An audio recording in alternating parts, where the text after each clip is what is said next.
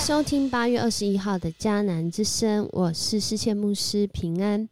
我们今天要继续来分享《萨姆尔记下》十一章六到十三节，《萨姆尔记下》十一章六到十三节，心思的战场，最希望的是，若是我们不小心，或者是真的就是犯错了，甚至我们知道那样的错是背离上帝他对我们的心意，我们最希望在当下。我们能够怎么样子来回应，或者是怎么样子来改变现况呢？然而，我们今天讲的最希望的是，讲的那个罪是罪恶的罪，最希望人会怎么样？最希望人会有什么样子的状态跟反应呢？在诗篇三十二篇三到四节。有人说这是大卫的训诲诗啊，也是今天 RPG 祷告的经文。说到我闭口不认罪的时候，终日哭泣，身心疲乏。上主啊，你日夜惩罚我，我精疲力竭，像水汽在圣暑中蒸发，像那个水汽呀，在夏天很热很热的时候就这样蒸发掉，好像一切。都是这么的没有意义、没有价值。大卫在讲到这个诗篇的时候，好像就曾经历这样的过程。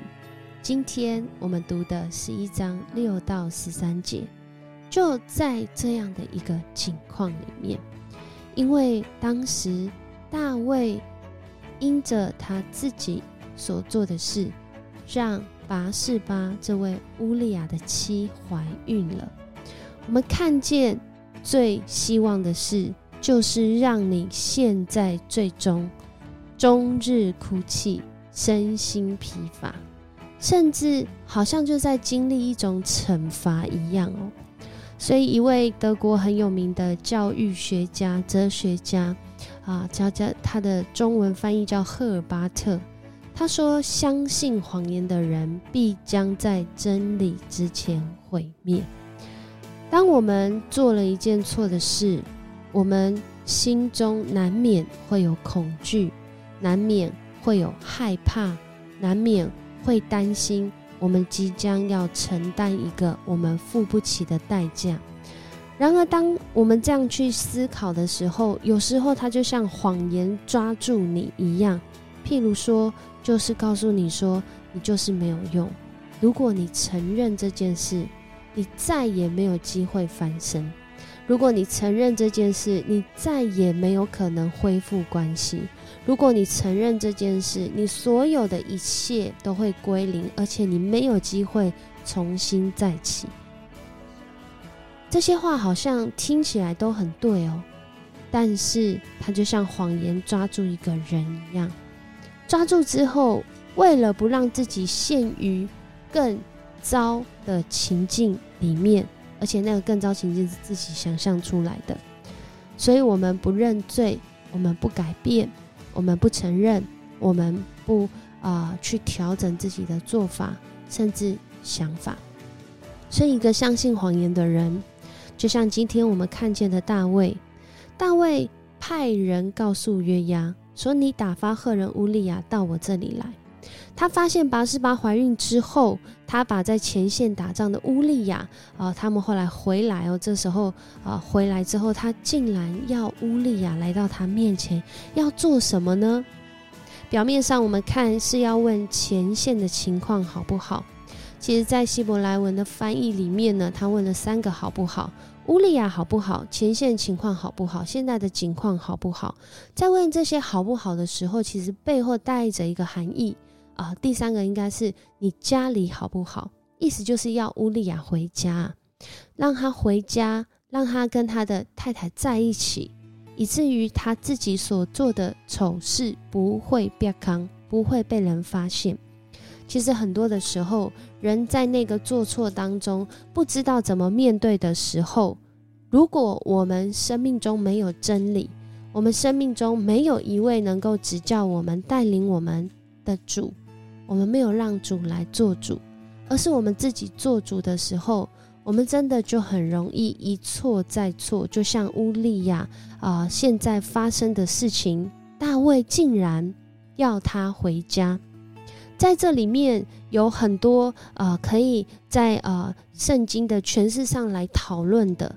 然而在这边呢，呃，我们看见乌利亚的回答却是以色列和犹大战士都在战场上，约柜也在那里，约押元帅和他的部属都在野外扎营。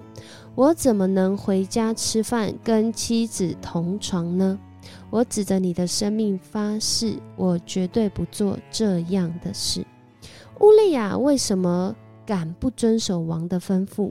他为什么不回家去呢？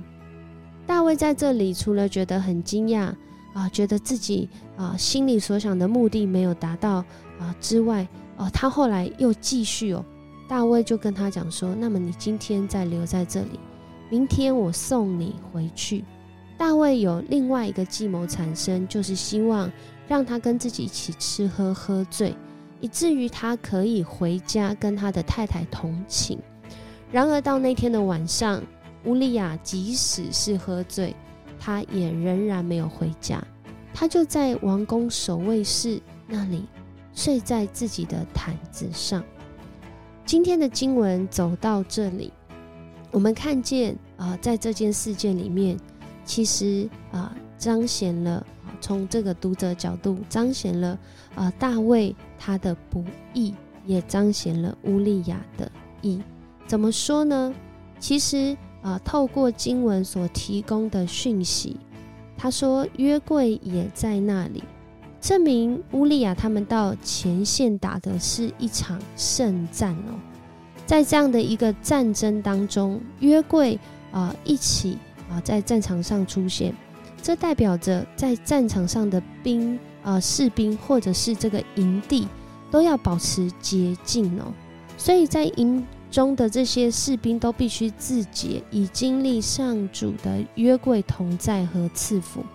所以乌利亚他怎样都不愿意回家与妻子同寝，就是因为他要保守自己行洁净的礼仪，不亏损啊上帝的同在所以在这里我们看见，呃，真的是透过这样的一个对话，呃，乌利亚可能不不不知道这个大卫他的心意是什么。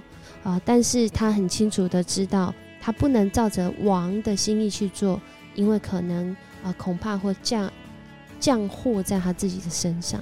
但另外一方面啊，我想乌利亚可能会啊很多的疑惑：为什么王一直找我啊？到底要发生什么事情这样子？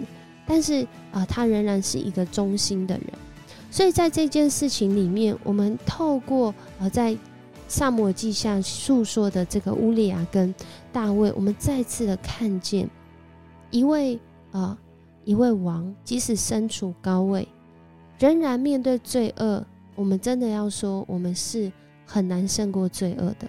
若不是从主来的保守，若不是我们不断的不断的校正聚焦在主的恩典，在主的心意里面，我们真的很容易就成为那相信谎言的人。而这样的人真的很容易就陷入在啊这个世上的诱惑试探当中。求主帮助我们，最希望的是是让人经历死亡毁灭。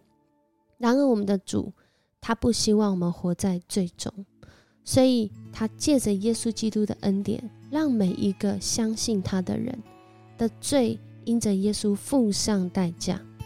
所以，我们不再活在那个罪恶的捆绑中，而是得着释放。但是，我们愿不愿意走进这第一步呢？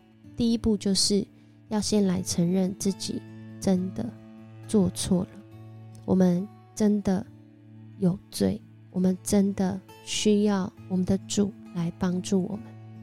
我们在这件事件上看到，也是，其实在这里面，谁能够帮助大卫？我想，他已经高居王位，最能够帮助他的就是他的主上帝。而当他不愿意去寻求的时候，这真的是罪啊！因为罪的心意啊，罪的原来的意思就是没有射中靶靶心，偏离了上主的心意。我们怎样知道上主的心意呢？就是要回转到他的面前，就是要好好的来敬畏跟随他。所以，我们来思想，我们的生活中有很多试探跟诱惑，我们如何不让罪得逞，不让罪的影响发生在我们的生命中？我们一起来祷告，主，我们来到你的面前，恳求主你帮助我们。我们今天看见大卫啊所做的事，我们深知他仍然是一个认识你的人。然而，我们要说，即使我们认识你，我们仍然是软弱，我们仍然需要啊被主你来保护。求主帮助我们不落入试探里面，求主帮助我们脱离罪恶，不从这个罪恶，不进入在这个罪恶当中。让我们真实的来看见主啊，在这么多试探诱惑中，我们唯独是要专注在你的心意里，使我们不致跌倒。即使我们可能会跌倒，也不让我们一错再错。谢谢你，你的恩典够我们用，保守我们在今天一天的生活中，走在你心意中，远离罪恶。谢谢你，这样祷告，奉主耶稣的名求，阿门。很高兴跟你一起分享迦南之声，愿上主赐福你，让你走在真理前面，让你与真理同行。透过我们敬畏上主，活在每一天。我是世谦牧师，我们明天见。